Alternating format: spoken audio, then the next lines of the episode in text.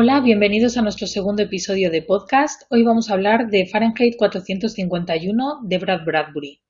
Y bueno, y como os dijimos, es un libro, lo dijimos en Instagram, bastante caliente, en cierto modo, caliente en cuanto a, claro, va sobre incendios de libros y de bibliotecas y de librerías y de cosas, así que pues vamos a hablar de ello y sobre todo, antes de empezar, antes de alzar el vuelo con nuestro podcast en el aire. así que queríamos agradecer a todos nuestros seguidores, tanto en Instagram como la gente que nos escucháis en Anchor, Spotify, Apple Podcast, Google Podcast, no sé, todos estos sitios. Muchas gracias a todos. Y bueno, de hecho leí una persona que subió una reseña hace poco en Instagram. Mm. Era un chico, no recuerdo ahora muy bien, lo seguimos, creo. Y subió una reseña de. mm, ¿Cómo se llama? De Ray Bradbury, de un libro que se llama El hombre ilustrado, creo que es, que Sí. va como de cuentos y tal. Parece también que está interesante, igual. Posible Sí, es, un autor con obras muy conocidas, la verdad. Crónicas marcianas también, Sí, es verdad. que no descartamos hacer algún día un episodio dedicado a esa obra que yo no he leído todavía. Yo tampoco. Así es que podría estar interesante conociendo ya al autor. Mi cara cuando lo has dicho ha sido como de, bueno, vamos a hablar algún día, pero yo aquí no sé, no lo he leído, ¿eh? Así que bueno, sin más dilación ya damos lugar al comienzo del segundo podcast de Fahrenheit 451. Bueno, antes de comenzar hay que decir que el título de la obra, Fahrenheit 451, es debido a que a 451 grados Fahrenheit es cuando el papel se auto... ¿Cómo se dice? Se autoinflama o Mm. entra en ignición a esa temperatura. Y, para entender también un poco de qué ocurre en el libro, hay que entender eh, la sociedad en la que está basada.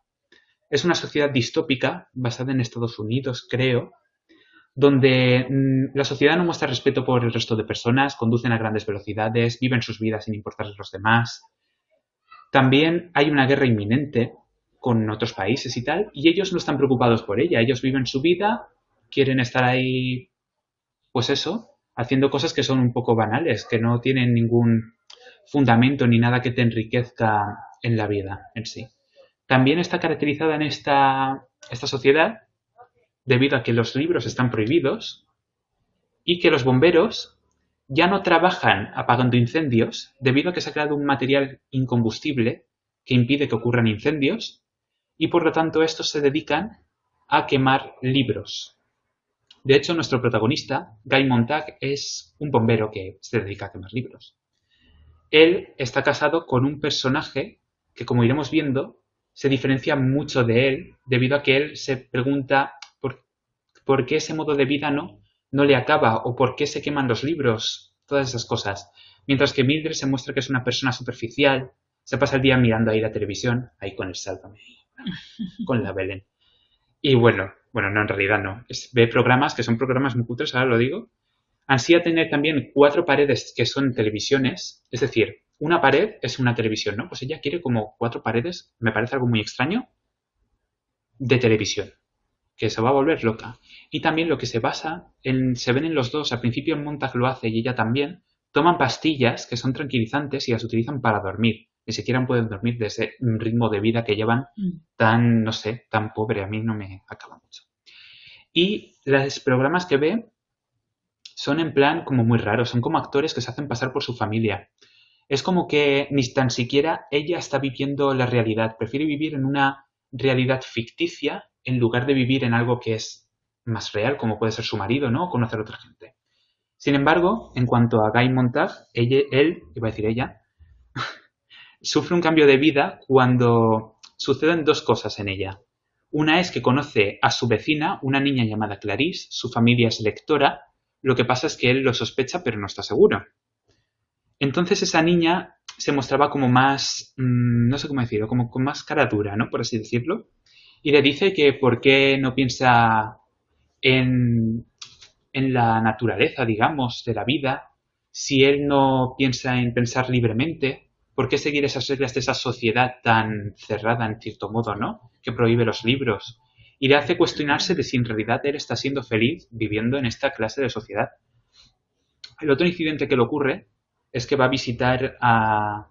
Van a quemar la casa de una señora que tiene libros, van a quemar sus libros y lo rocían todo con queroseno. Pero para sorpresa de ellos, esta señora no está dispuesta a deshacerse de ellos y por lo tanto mm, se inmola y es lo que hace que él se pregunte de por qué una persona haría tal cosa, dejaría, ¿no? Su o sea, daría su vida a cambio de unos libros. Entonces a eso le hace pensar, ¿por qué son tan importantes para esta gente los libros? Y todo eso mm, le hace llevar a robar libros y empezar a leerlos. Su capitán, por ejemplo, empieza a dudar un poco de que si esos libros, a lo mejor, ¿no? Si él está leyendo esos libros o qué le pasa porque nota que está cambiando. Nota que algo en él ya no es el mismo. Le da una charla para recordarle los principios de esa sociedad, de por qué esos libros no son tan importantes o el origen de la profesión de bombero, de bombero de quemar libros, no de apagar incendios. Por lo tanto, mm, al todo esto también necesita un guía que le guíe en el tema de libros que le enseñe más libros, que le enseñe cosas y decide ir a preguntarle como un profesor de universidad, que es el profesor Faber, y bueno, yo creo que a partir de aquí igual ya he hecho ya un poco spoiler de algo. ¿Tú qué crees, Eva? no, creo que de momento está así bien. Y ya nos dejamos ya el final y la mitad para que lo veáis vosotros qué ocurre, porque no tiene pérdida. Es una, una novela cortita, por cierto, para aquellos que a lo mejor estén pensando no les gusten demasiado las novelas muy largas. Es una novela que se lee en nada. Tenía ciento y pico páginas, no recuerdo exactamente. Así es que vale la pena. Puedes tener un ritmo extraño de narración, pero vale la pena. Bueno, ahora ¿no? vas a hablarnos aquí un poco. Sí, a mí me gustaría, no sé, hacer como una reflexión de, lo que a mí me ha, me ha, despertado esta novela. Es un poco la comparación de la novela con, nuestra vida real. Eh, como ya bien ha dicho José, Ray Bradbury nos narra en esta corta novela una sociedad distópica donde las personas viven atrapadas dentro de sí mismas, esclavas de un egoísmo que los controla mediante la manipulación por parte de los medios de comunicación y la información, alejándolas de lo que las rodea, de cualquier atisbo de independencia intelectual o empatía hacia los demás. En este control se ve, este control se ve reforzado por el papel aberrante, podríamos llegar a decir nosotros, de los bomberos, cuya función, como ya hemos dicho, no es la de apagar fuegos, sino todo lo contrario, la de provocarlos quemando libros, pues su uso está prohibido. Esto puede parecernos extraño o una simple historia de ficción, pero asusta la similitud de esta novela con hechos y sucesos de la misma índole que han sucedido y siguen sucediendo a lo largo de la historia en nuestro planeta.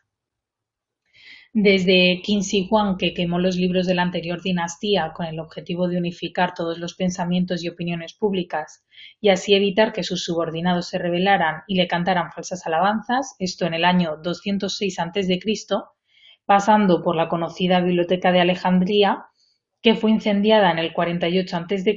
por Julio César durante la Segunda Guerra Civil de la República Romana, hasta llegar a la Biblioteca de Sarajevo en 1992. Todos estos sucesos eran consecuencia de los conflictos entre los países, culturas y mandos de poder y tenían el propósito de acallar las voces pasadas, de romper con el sistema anterior representativo del poder, del poder derrocado y demostrar la supremacía de quien se erigía vencedor. Controlar a las masas y supeditarlas depende de la educación. Por ello, se decide disminuir o menoscabar la cultura y limitar el acceso a ella, estableciendo qué puede leerse, saberse y conocerse y qué no. Bradbury sitúa esta historia en un mundo que podría ser el nuestro, describiendo una tecnología que a día de hoy poseemos y utilizamos. Como si de un Nostradamus del siglo XX se tratara, hace predicciones que asombrarían a cualquiera. Y es esto mismo lo que nos hace plantearnos hasta qué punto existe un reflejo de nuestra sociedad actual en esta novela.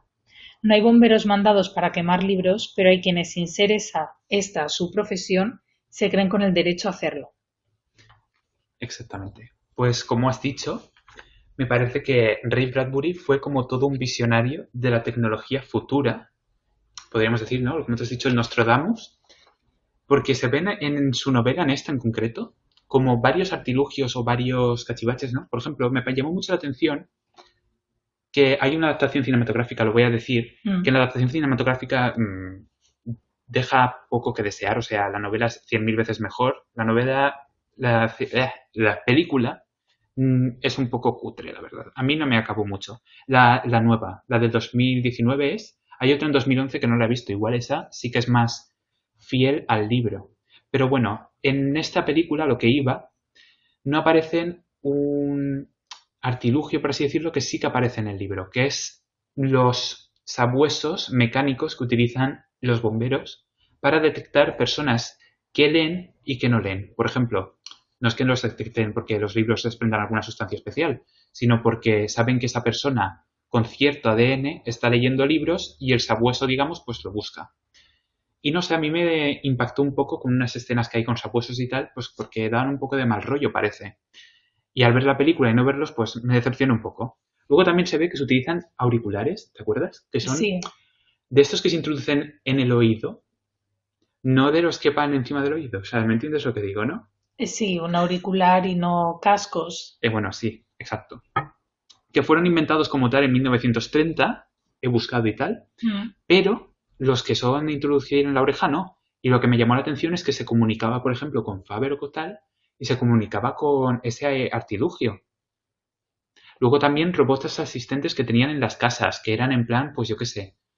mm, Yo me lo imagino un poco como Siri o Alexa, ¿no? O cosas así. Sí, sí, muy similar, diría yo. Y luego también esas grandes televisiones que, bueno, a lo mejor eso es más predecible también, ¿no? Porque, pero, ¿no? Como paredes que son una televisión. A mí me parecía algo que incluso me cuesta imaginarlo, voy a decir. Porque ¿dónde tienes la puerta si tienes cuatro paredes de televisión? ¿No? Sí, Pero un parece- poco extraño eso. Pero bueno, lo que es la tecnología, cómo la concibe, es algo que se parece mucho a lo que tenemos hoy en día. Mm. Luego también lo que tú has dicho, que se ve mucho el control de, de la sociedad con el uso de nuevas tecnologías y los medios de comunicación, ¿no? Como el autor, de hecho, lo dijo, eso lo he leído en algún sitio, ahora documentarme más para él, ¿no? De que el autor dijo algo así como de que mm, los medios de comunicación y tal, pues como que hacían perder a la gente el interés por leer, que yo creo que en realidad pues tiene razón. Sí, Y bueno, finalmente decir que, bueno, hay una cosa, ¿no? Una cosa que ocurre al final, ¿vale? Que ocurre al final, que a mí me asombró y dije, chapó a esta gente. O sea, me pareció acojonante lo que ocurre.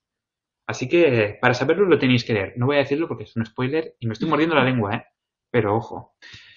Y bueno, finalmente yo creo que el final, aunque tiene esa parte, ¿no? Tan bonita, en cierto modo, no me gustó. esperanzadora quizás. Sí, no me gustó esa finalización ahí como, ale, pum, de repente. Es que me parece como que finaliza así, de sopetón. Que igual Sí, es sensación mía. No, no, tiene un final precipitado que podría haber dado más de sí, pero como recordamos que es una novela corta, se entiende que, no sé, ¿Y yo, diri- yo diría que el autor se ha visto un poco abocado a terminarla, al ser corta, al terminarla tan de repente.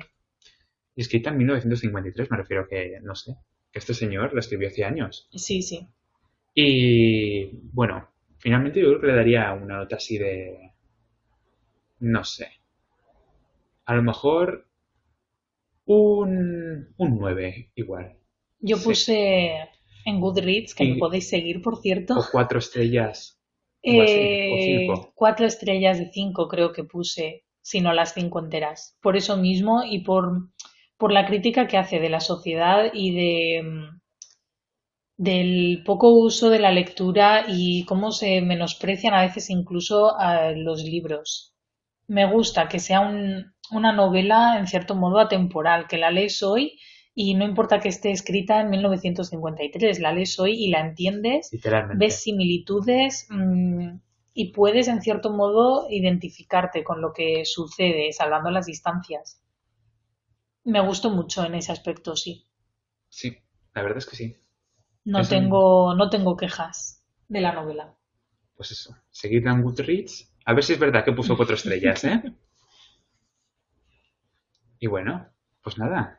Yo Nada, creo que hasta ya... aquí llegaría nuestra reseña, nuestra opinión sobre Fahrenheit. Lo recomendamos mucho, lo recomendamos sobre todo para, para reflexionar y que lo disfrutéis muchísimo. Y ya, bueno, el próximo libro, ¿tenemos algo pensado? Tenemos varios pendientes, aquí hay muchos libros sobre los que podemos hablar, pero no sé si nos estamos decidiendo, nos tenemos que decantar por alguno. Ya veremos. Lo mismo es uno ambientado en Japón, que lo mismo es alguno así más de miedo, ya que empezamos la temporada Ah, de ya- Halloween Exacto. y todo esto. Ya veremos, lo tenemos que ir pensando. Luego os recordamos, nuestra intención es subir un capítulo de podcast cada quincena, lo que serían, pues eso, dos capítulos cada mes. Así que esperamos que estéis pendientes, que nos sigáis en las redes sociales, somos lectores en el aire y nada, que nos podéis hacer llegar vuestras sugerencias, vuestras opiniones, que os ha parecido el podcast y todo lo que queráis. Exacto. Y bueno, donde somos más activos es en Instagram y en Twitter, sobre Sí, todo en Instagram. sobre todo. Y así que si queréis decirnos algo, pues nos lo podéis decir, alguna sugerencia, decirnos, ay, es que este libro nos gustaría mucho que lo leyerais o que lo podcastearais porque igual lo hemos leído. Así que, pues bueno, Peticiones y lo que queráis. ya está, ¿no? Nada ya estaría hoy. Muchas gracias por escucharnos y nos despedimos. Hasta luego.